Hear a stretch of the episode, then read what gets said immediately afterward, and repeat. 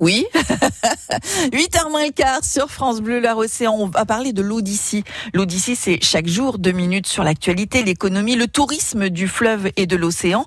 Avec Ludovic Da Silva, il est technicien agro-environnement pour le parc régional de Brière.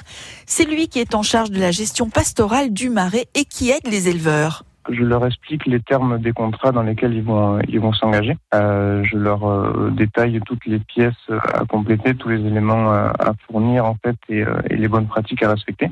Et euh, si l'agriculteur est, est, partant pour s'engager dans ce contrat, après je l'aide à, à remplir voilà tous les tous les papiers relatifs euh, à, ces euh, à ces contrats là quoi c'est euh, en gros je, je, les aide dans leur la partie surtout administrative et, et j'essaie de les conseiller aussi sur sur des pratiques les plus les plus respectueuses de l'environnement et, et qui peuvent être valorisées par ces contrats là quoi. voilà dans le parc régional de Brière les éleveurs qui pratiquent une agriculture raisonnée ont des aides de l'Europe il y a des aides quand même assez intéressantes euh, qui vont entre à peu près 100 euh, euros et 250 euros de l'hectare, quelque chose comme ça, suivant les contrats. Plus le contrat est, est contraignant.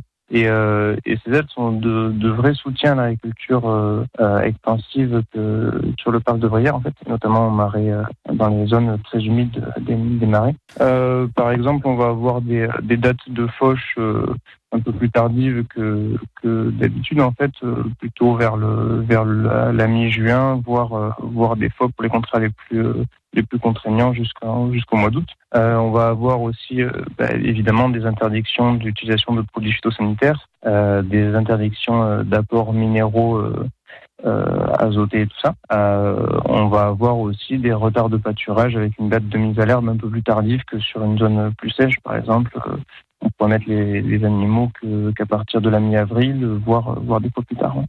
Voilà, à réécouter en podcast les chroniques de l'Odyssée, c'est sur francebleu.fr.